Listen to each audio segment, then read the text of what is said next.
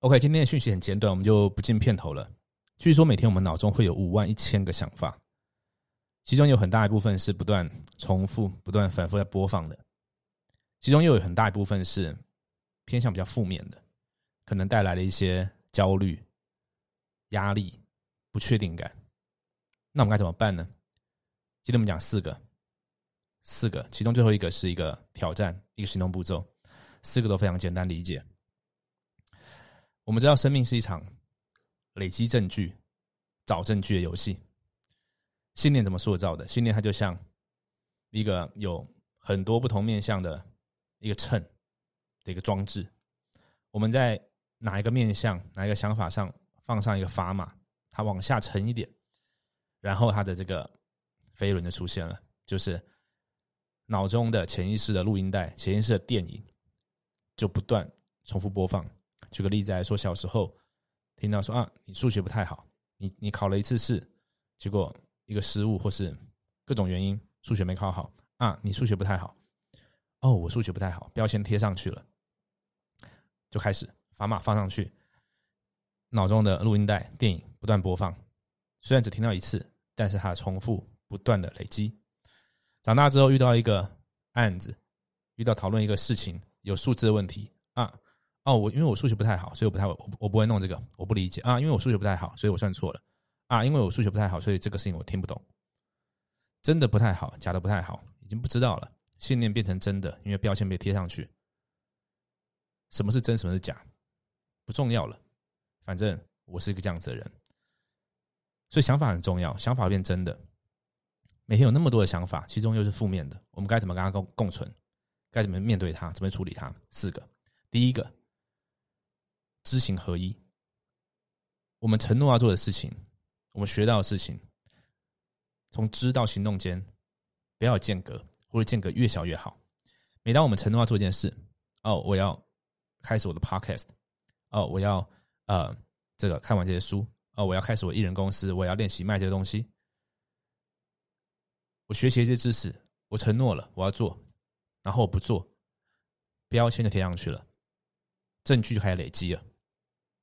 所以负面的又多一点，负面想法又多一些。这个五万一千个想法之中，制造给你更多焦虑的、压力的、自我攻击的又多了一些。因为我们知道的跟做的没有一致，而这没有一致是我们自己造成的。所以知跟行越短越好，中间不要有太多的思考、计划、猜测。思考是重要的，但是你可以边做边思考，你可以做完再思考，你可以做完在新的位置思考。所以每天，我们是否有不断往前进？第一个，第二个，当我们开始一个东西，结束它。当我们说好我们要 OK，我要每周更新一个布洛格哦，我要啊做这个销售漏斗哦，因为我要跟进我的加强我的 email 跟进信的功力，我要学这个上这个文案的课，看这个文案的书。嗯，我做各种计划。开始了，但是没有完成它。每当我们开始个专案，然后中间那个新鲜感没有了，就停了。我们决定培养一个习惯，新鲜感、新鲜期过去了，到这个苦战期的时候不做了，又累积了，它又累积一个负面的想法出来，贴上个标签了啊！我完成不了，事情很困难。谁制造的？我们自己制造的。所以第二个，当我们开始一个事情，就练习完成它。第一个知行合一，第二个我们开始个事就完成它，第三个看到本质。举个例子来说，在做内容行销的时候，在做艺人公司的时候，你要做很多的内容行销，它是一个有效的策略。有人要录 podcast，有人要呃写布洛格、录 YouTube 影片，这时候西莫跑出来了啊！我录的东西很烂，怎么办？没有人看。试想，如果录的东西真的很烂，没有人看，那谁知道你录的很烂？没有人知道啊，这很矛盾呢。就是你你录的很烂东西，没有人看到，那就没有人知道你很烂了。OK，好，或是你录一个东西，结果你觉得很烂，结果哎很很多人看，很受欢迎，那那就那很烂吗？那不叫很烂呢，那还有效果啊，对吧？所以到底烂或不烂，是真的存在的吗？还是这是你制造出来的心魔？还是你觉得我会录的很烂，结果就录不出来？没有，全部的东西都还没开始，都是在我们脑中自己的想象。可能前面已经填很多标签了，所以累积起来第三个动弹不得。为什么？因为看不到本质，看不到本质的时候，我们担心的所有事情都是制造出来的，因为没有这件事。刚刚讲的内容录出来，没有人看，那就录下一个，就做下一个。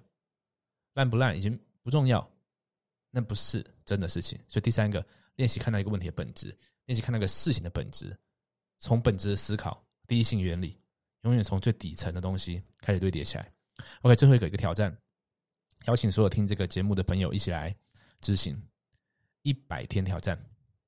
一百天挑战，我在教网络行销，在带我的学员们，还有我自己在试着要突破的时候，我们会做这个挑战，连续一百天做某个东西，或是不一定是连续一百天，或者是完成一百次，在一个时间架时间框架下，举例来说，呃，这半年内半年内完成一百次，一百次什么呢？你可以是一百次直播，我们有百日直播大挑战。你可以上传一百集 Podcast，你不知道每天你可以是一个礼拜三集，然后呢我会传三十三周、三十四周，你去设定，但是没有到一百之前不停，因为中间不重要，因为中间你有太多的奇怪的反馈啊，我录了十集之后没什么人听哦，我录了这个十五集之后，结果效果还没出来哦，我录了二十集之后，突然这三集我的。内容比较空洞了，我开始自我怀疑。那不重要，我们练习一百集，其中会有两个面向。第一个，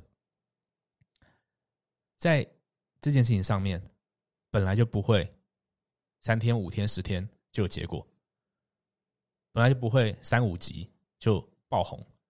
或许有这样子案例，但是那可能是少数，或是那可能是有各种的。呃，因子交互作用下而产生的，或者简单来讲，那可能不会发生在现在你我身上。那我们何必在意？我们就是知道要累积，所以一百集。第二个，在做到一百集的过程当中，我们会有所学习。其其中呢，那些不舒服感也是一个学习，那些怀疑也是一个学习。我们不是单纯学习我做一百集，然后这一百集质量变好而已，而是在。做这一百次的过程当中，我开始感受到那个苦战，开始感受到哦，原来持续不一定那么简单。开始感受到哦，原来呃，在录了五十集之后，我讲话的方式，我呈现的方法跟第一集会不一样，我会有所进步。你开始感受很多很多事情，一百个，无论你要做哪一哪一件事情，我刚刚举个例例子是内容行销，也可以是生活中其他面向。工作的、家庭的、你个人成就的、健康的，一百，决定一个一百次挑战，一百次或是一百天挑战都可以。然后呢，给他安排一个时空。我们要知道一件事情：事情的进展、行为，它需要一个时间跟空间。另外一个是，我们突然要做一个完全新的事情的时候。如果它很大，如果它跟我们的呃原本的行为或原本的目标没有连接，它很容易就不见了。所以你要运用一些过去我们在这频道教过的生产力的技巧。举个例子来说，给它固定的时空，呃，每周的什么时间，在什么地方，我会做什么事，OK？然后你可以做个积分板，完成就打叉，完成就打叉，然后不要。连续 miss 两次，举例来说，做一个一百天挑战，或许中间真的有 miss 一天，但是不要给自己责备或什么的。OK，明天要连上去就可以了。